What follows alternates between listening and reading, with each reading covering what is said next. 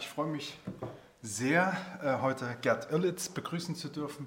Es ist ganz fantastisch, weil wir mehrere Anläufe äh, unternommen haben zu dieser Veranstaltung äh, und ja, jetzt endlich können wir sie realisieren. Es ist wirklich sehr, sehr schön und erfreulich und es ist auch nicht die erste Veranstaltung hier im Rahmen der Reihe der philosophischen Gespräche. Gerd Irlitz hat hier schon mal vorgetragen und daraus ist auch ein Heft hervorgegangen die Idee des Sozialismus. Halte ich mal vor, wenn es äh, Sie interessiert, davon gibt es noch Hefte zu erwerben. Und äh, heute soll es gehen um Johann Gottlieb Fichte.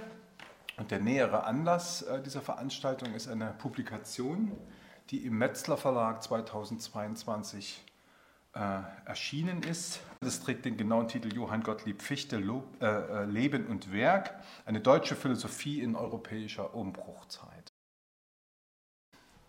Jakob Michael Reinhold Lenz, der Livländer, der von 1751 bis 1792 wohnte, in Moskau verstorben ist, ein Sturm- und Drangdichter von außerordentlichem Zuschnitt, schreibt in einem der Gedichte, nur der bleibende Himmel kennt, was er den Schwachen Sterblichen gönnt. All ihr Glück erstohlen von Qualen, hinter Wettern zitternde Strahlen, was ihr Herz sich gesteht und verhehlt, alles hat er ihnen zugezählt. Unerbittlich all ihre Triebe, alle Grad und Gestalten der Liebe, alle Reiben und Bund von Wünschen und Schrecken, Hoffen und Zagen bei schwimmenden Zwecken. Für diese Wundenpaare des täglichen Lebens war das religiöse Gottvertrauen der Trost und die immer fortgehende Wiedergeburt der verstörenden Lebenserfahrung. Hier einen Befreiungsschritt so willenshafter wie intellektueller menschlicher Tatkraft zu setzen, es war der kulturelle Sinn, der freie Lebensentwurf der neuzeitlichen Philosophie. Und Fichte ist der Mann, der sich empört, wenn diese philosophische Sendung neuzeitlicher Rationalität zerstückt wird, sich verliert im bürgerlichen Besitzstreben. Er setzt den Subjektbegriff der bürgerlichen Philosophie neu, der sich abgeschliffen hat wie ein gewohntes Stück im geistigen Haushalt neu als den Ich-Begriff. Das kam als ein Alarmzeichen in ihre selbstgewohnte Aufklärungswelt des mit sich zufriedenen Bürgers. Das Ich setzt nicht ein Objekt, sondern das Nicht-Ich, das sagt, alle Dinge der ganzen Welt sind uns Gegenstand und Gegenstand, das heißt Anlass zum Handeln. Die ganze Wissenschaftslehre Fichtes ist eine Aufforderung zum Handeln. Die Dinge sind nichts für sich, sie sind Anlass, Aufforderung zum Handeln. Die Wissenschaftslehre ist also das Gegenteil von Pantheismus, wovon, wozu Schelling sie umgebildet hatte. Fichte entwirft den neuzeitlichen Rationalitätsbegriff als Handlungstheorie. Und darin steckt der Universalismus der Arbeit. Und zwar als Selbstbetätigung, das Gegenteil von ausgebeuteter Arbeit. Das Licht dieser Philosophie kommt von unten. Wir sehen, sie ist beleuchtet von der Erfahrung des armen Mannes. Das theoretisch Fortleitende in der Wissenschaftslehre ist die Bildthematik. Und zum Bild der Welt kommt das Bild von uns selbst, aber so, dass Ich gesagt wird. Fichte zur Vorlesung kommend, stellte hin und wieder eine Kerze aufs Pult zündete sie an, schwieg und blickte vor sich hin und in die Hörerschaft. Ganz ohne Zweifel eine gottesdienstliche Anverwandlung. Für eine Philosophie nun höchst irdischen Charakters, höchste Aktivität als das Primum Humanum. Es ist Mystik, die Grund, der Grundgedanke der christlichen Mystik. Gott ist in uns, wir sind in Gott das Gegenteil von Schellingschem Pantheismus. Wir seien Teil der Welt, wenn das überhaupt, meint Fichte als der höchste, tätige Teil, nämlich der sich selbst Wissende, der von sich Ich sagen kann wie Gott. Das ist sich selbst reflektieren. Das war qualifizierte Aufklärung. Handeln beginnt, soll beginnen bei der Reflexion des tätigen Ich. Sich selbst reflektieren, es war bei Fichte, sich für Handlungen verantworten, also tätig sein im Wissen um sein Tun, sich als Person rechtfertigen zum und für sein Tun. Ich, das Hauptwort der fichtischen Philosophie, ist die sich von sich und der Menschheit, die ist die sich vor sich und der Menschheit verantwortende Person. Alles andere ist nicht ich. Und darin steckt der Universalismus der Arbeit. Das alles kommt enorm bürgerlich. Handeln, nicht glauben. Das ist auch kein Pantheismus. Vom Fremdsein der Welt ging er aus. Die Trennung von Ich und Nicht-Ich hat er auch festgestellt. Und zu Behandlung und wie sie zu lösen und zu behandeln ist, ähm, ist der Gegenstand eigentlich der durchgehende Gedanke, Grundgedanke seiner Philosophie. Dieser Terminus, dass die Welt das Nicht-Ich ist, sei, ist eine kühne Idee, so kühn wie sein Hauptgegner, wie Napoleon seine Schlachtpläne entwarf und alle verwirklichte für, sie, für seine Siege. Der Terminus Nicht-Ich zeigt an den Begriff höchster Souveränität des Menschen der Welt und damit ist die Allgemeinheit von Arbeit als erstes Seinszeichen des Menschen gesetzt. Auf die Zeit geblickt, sowie die Unruhe der Zeit, geht die napoleonische Flurbereinigung der deutschen Reichsstände im Ton dieser Philosophie mit und vor allem das unerreichte Ideal des französischen Jakobinismus, Freiheit aus sozialer und politischer Gleichheit.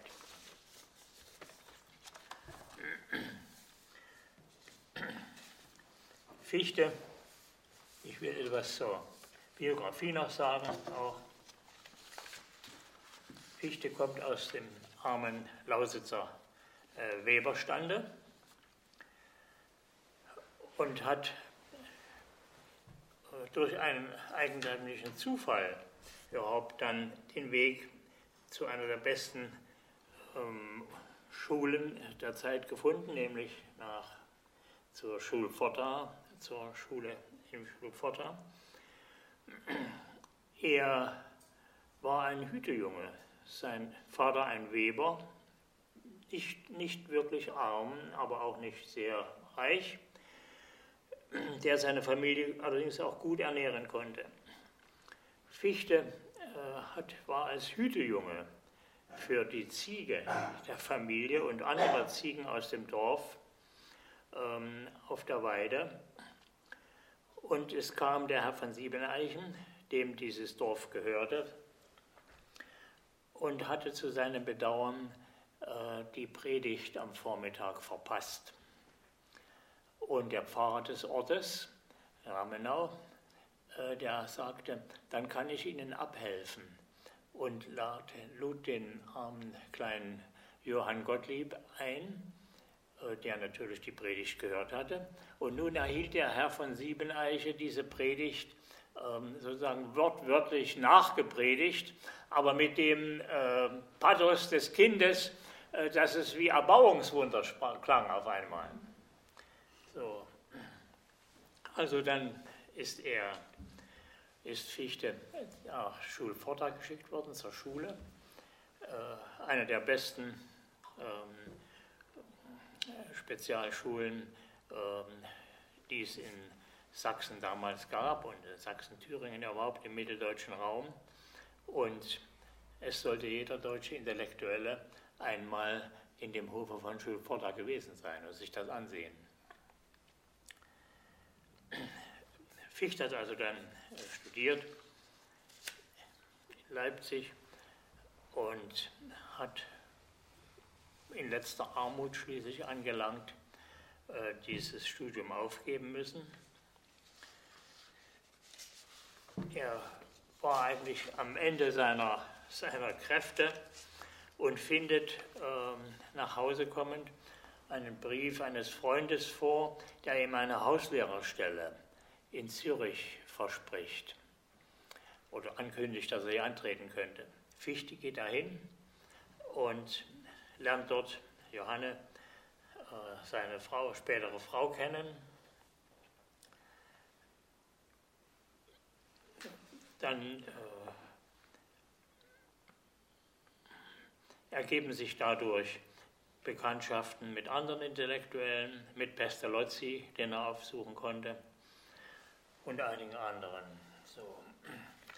Nun studiert Fichte nicht recht fertig und wird aber mit einer Arbeit über die kantische Philosophie bekannt, er liest Kants Religionsphilosophie und äh, möchte Kant aufsuchen, um ihm, und um ihm ein, äh, sich vorzustellen, schreibt er seine Religionsphilosophie, Versuch einer Kritik aller Offenbarung. Und Kant empfängt den ähm, jungen Mann und will ihm gern aufhelfen und empfiehlt ihm diese Schrift, Versuch einer Kritik aller Offenbarung, empfiehlt die seinem Verleger Hartung in Königsberg. Und der, mit vielleicht geschäftskluger Laune, lässt den Autor in dem Druck aus. Das erscheint anonym.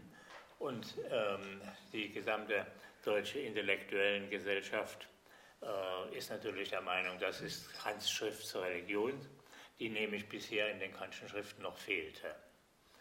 Nun Kant äh, nicht verlegen, nennt den wirklichen Autor und damit war eigentlich äh, Fichte auf das Allerbeste in der deutschen Buchwelt eingeführt.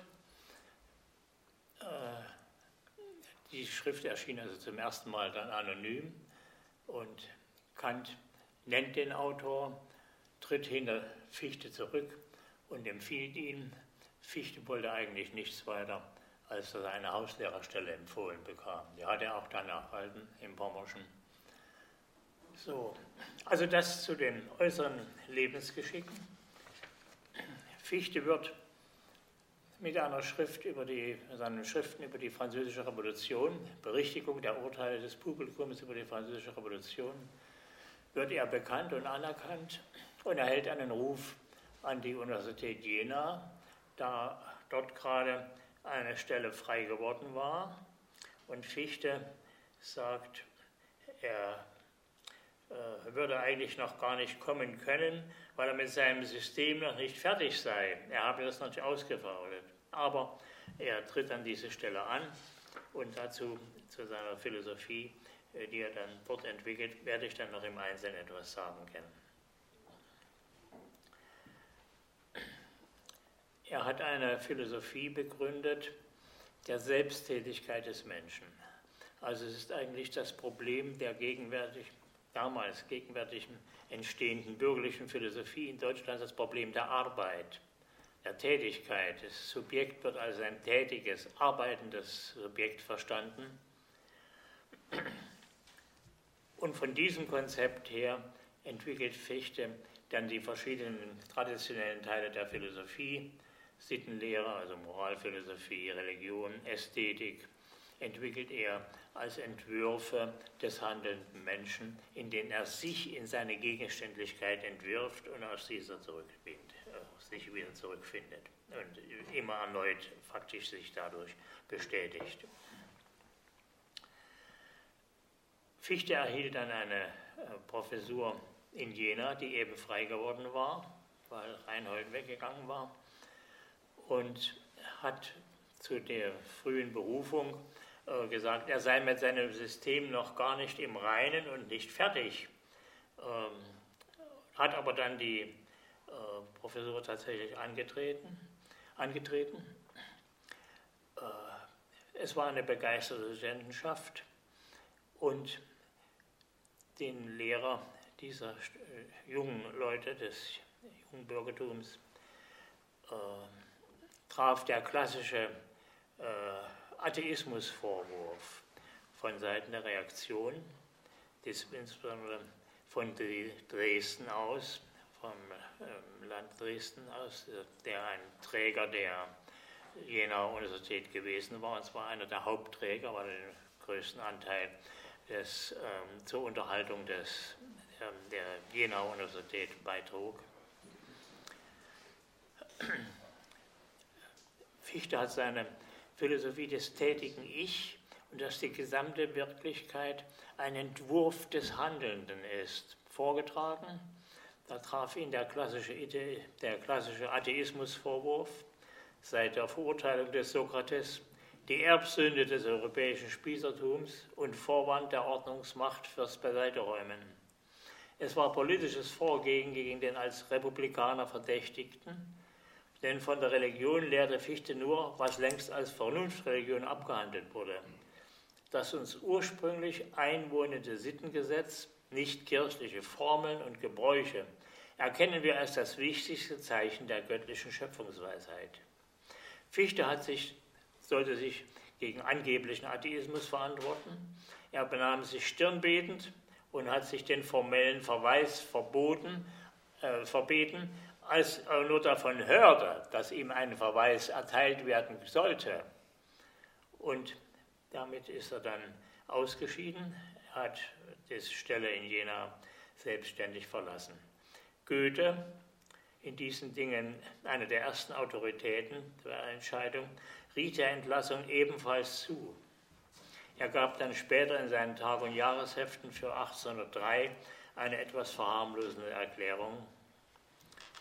Er fürchtete, Goethe fürchtete den Aufmarsch der Reaktionen und dazu auch Fichtes Stolz, der ihm und auch Schiller, Goethe und auch Schiller, als Kopflosigkeit erschien. Politische Zusammenstöße waren für Goethe seine Torheitsvision gegen das ohnehin unausweichliche Fortschreiten. Vier Jahre zuvor hat er sich vom Geist der fichtischen Philosophie an seine eigene Frühzeit des Sturm und Drang erinnert und belebt erfahren. Fichte um die Zusendung des bogenweise erscheinenden Textes der Wissenschaftslehre gebeten und um sie mit ihnen in Gesprächen zu erörtern, hat das auch getan. Er schrieb ihm zum Beispiel, ich erwarte mit Verlangen die weitere Fortsetzung Ihrer Arbeit und hoffe, mit Ihnen über verschiedene Gegenstände zu sprechen, deren Bearbeitung ich aufschiebe, bis ich deutlich einsehe, wie sich dasjenige, was ich zu leisten mir noch zutraue, an dasjenige anschließt, was wir von Ihnen zu hoffen haben. Also das, äh, einen solchen Brief von Goethe zu erhalten, ähm, auch wenn man wusste, dass es natürlich ein, ein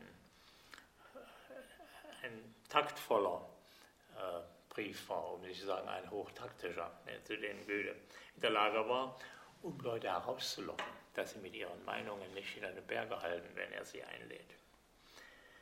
Das Leitwort seines Faust bekannte die Nähe zu dem aufgehenden Genie des Jüngeren.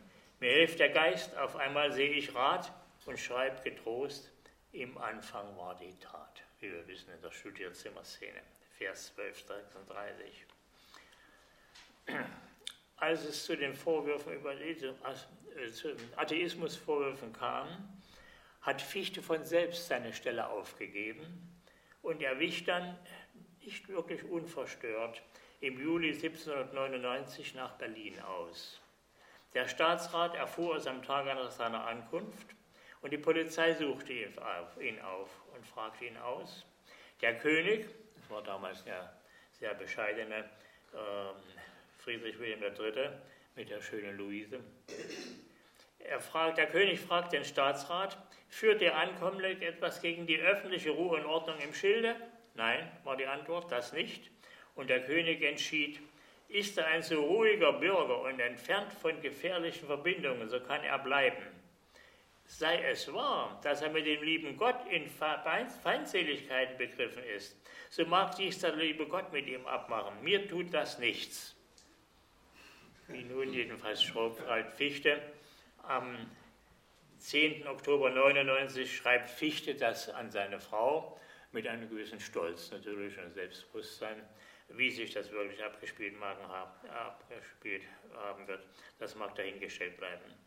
Man konnte mit dem Fichte, der nach Berlin kam und des Atheismus verdächtigt war, konnte man etwas zeigen, den gefährlich berühmten uneingeladen zu dulden. Und Fichte schien mit dem Entlassungsraum über seiner Philosophie des freien Selbstbewusstseins wie geformt, für den sich im öffnenden Berliner Romantikerkreis der Berliner Schläge, der Brüder Schläge, verzeihen, der, Berliner, der Brüder Schläge, Carolinus, Tieks, Schleiermachers, Chamisos, Warnhagens. Wichtiger wurde, dass ihm bald der Reformstaatskanzler Hardenberg, später auch Wilhelm von Humboldt förderten.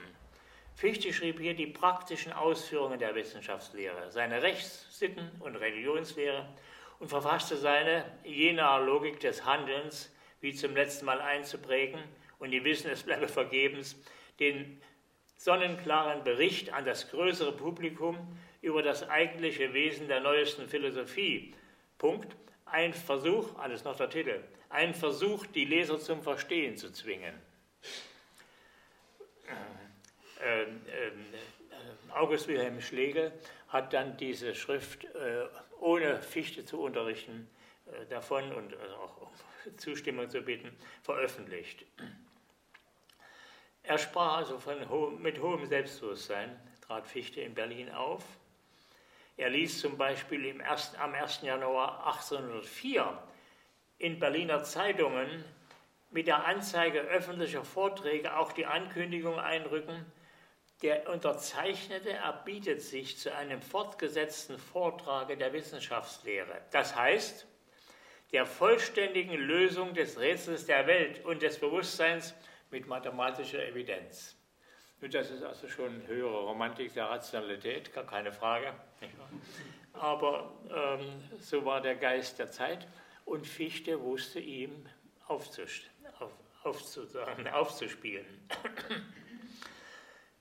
Nun zur Sache selbst. Fichtes Philosophie analysiert mit dem Ich-Begriff und im Gegensatz zum Nicht-Ich die logische Struktur einer Handlungstheorie. Der Handelnde bestimmt sich als ein selbstbewusstes Ich. Wodurch? Die Antwort darauf ist der entscheidende Punkt der fichtischen Philosophie. Nicht dadurch, dass er sich sein Ich existenzial verinnerlicht, sondern indem er ein von ihm bestimmtes Objekt sich gegenübersetzt. Fichte nannte es mit der Souveränität des absoluten Denkens das Nicht-Ich. Die ganze Welt ist das Nicht-Ich. Das möchte man sagen, nicht wahr? Also, und darauf eine, auf eine Theorie aufbauen. Das Ich, Nicht-Ich. Es ist ja ein hochliterarisches Wort, beinahe wie von Kleist. Nicht? Für nicht weniger als die ganze Welt, die in der Kette unserer richtigen und falschen Entscheidungen liegt.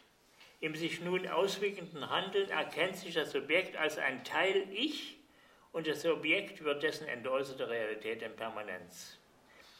In dieser Praxisphilosophie bleibt gegenüber allem Fremden, das als Welt eintritt, die Spannung des Anfangens bei uns. Von den vielberufenen gegebenen Umständen, denen wir uns zu fügen hätten, sagt sie nur, sie sind die Folgen unserer vergangenen Verhandlungen. Taten gehen hervor aus Willensentschlüssen. Schon die Ja-Nein-Alternative der formalen Logik beinhaltet eine Entscheidung. Der willenlose Mensch aber ist der große Riss, der durch die Schöpfung geht. Kein Geschichtsdeterminismus gilt und kein Verhaltensdiktat nach biologisch spontanen Nervenbahnen, wie zur nahe gekommene Naturübermacht in uns selbst. Fichte durchschaute das als Ausflucht in die Unverbindlichkeit des alltäglichen Getriebes und dessen Gegenteil, den autoritären Zwang, nach deklarierter historischer Notwendigkeit. Wir hatten es kennengelernt. Fichte verband die Handlungslogik nach aufklärerischer Schule mit der Sprache, die erst Kultur und verschiedene Völkertraditionen bilde. Seine Praxisphilosophie, dass die Welt die von uns gesetzte Gegenständlichkeit sei, ist ein früher Pragmatismus und Beginn die Theorie kommunizierenden Handelns. Damit wies sie weit voraus auf die aktivistische Vormaßliteratur und auf die Feuerbach-Marxische Theorie, dass die Spontanität der uns beherrschenden Vorstellungen und gesellschaftlichen Abläufe unbewusste Folge unserer Handlungen sei, solche Entfremdung aber durch sozial vereintes Handeln aufzuheben wäre. Fichte verschob die Achse der deutschen, speziell der Kantschen Philosophie, von der Erkenntnislogik zur Logik des kooperierenden Handelns. Die Wirklichkeit ist eine unfertige, aber den Wissenschaften und vereinten Bemühen offenstehende Welt. Denkkonsequenz und Handlungswillen finden sich derart verbunden, dass richtiges Denken bereits eine Entscheidung ist und die Voraussetzung, sich als Handelnder aufzurichten. Entschlossenheit im Denken führt notwendig zur moralischen Güte und zur moralischen Stärke, hat er in seiner Jenaer Zeitschrift, in Schillers Zeitschrift Die Horen geschrieben. Die Zeitsphäre gelangt in den Mittelpunkt gegenüber Kants Raumprimat. Das wird schwer zu halten sein bei allen Kant-Interpreten, aber tatsächlich ist in Kants Philosophie äh, das Raum, der Raumthematik primär gegenüber der Zeit Thematik. Die Zeitsphäre gelangt also in den Mittelpunkt gegenüber Kants Raumprimat, denn Tätigkeit ist immer auf das gerichtet, was nicht ist, noch nicht ist, aber werden kann. Am weitesten zurückgesetzt wird oft der ästhetische Gehalt der fichtischen Handlungstheorie, der schon am rhetorischen Gestus der Schriften, sie sind ja alle wie Reden, zu erkennen ist. Fichte bewahrte der Kult Philosophie eine Kultur der Mündlichkeit gegen die wahren Massen der uns überströmenden Schiff Schriftfluten. Es ist eines der plebejischen Erbstücke in Fichtes Wissenschaftslehre, das dann in der sozialen Bewegung des seinen Ort in der Theorie des kommunizierenden Handelns fand. Anders als Hegel zielte er nicht auf das Kategorien, Kategoriengefüge des Weltzusammenhangs, sondern auf das, was sie selbst sind, Wirklichkeit gestaltendes Subjekt. Dafür öffnet er seine ästhetische Begrifflichkeit für Erschließung der Wirklichkeit. Sie schloss das religiöse Element auch darum ein, weil nur hier die Sprache ausgebildet war, soziale Gruppen zu erreichen, nicht nur einzelne Intellektuelle. Sein Denken sah weit voraus auf Sichtweisen der ihm folgenden Generationen in der sich entwickelten industriellen Zivilisation. Die Weltgegenstände sind Zeichnungen, die Gegenstände sind unser Blick. Mit dieser Ästhetik einer ersten Gestaltenwirklichkeit traten Matisse und die Fauvisten um die Wende zum 20. Jahrhundert der Abbildästhetik entgegen. Solchen Eros des Blicks auf uns als Werdende in veränderbaren Realitäten dachte Fichte mit seiner Philosophie einem großen deutschen Gedanken- und Sprachwerk von noch weithin unerkannter Modernität. Ich danke Ihnen.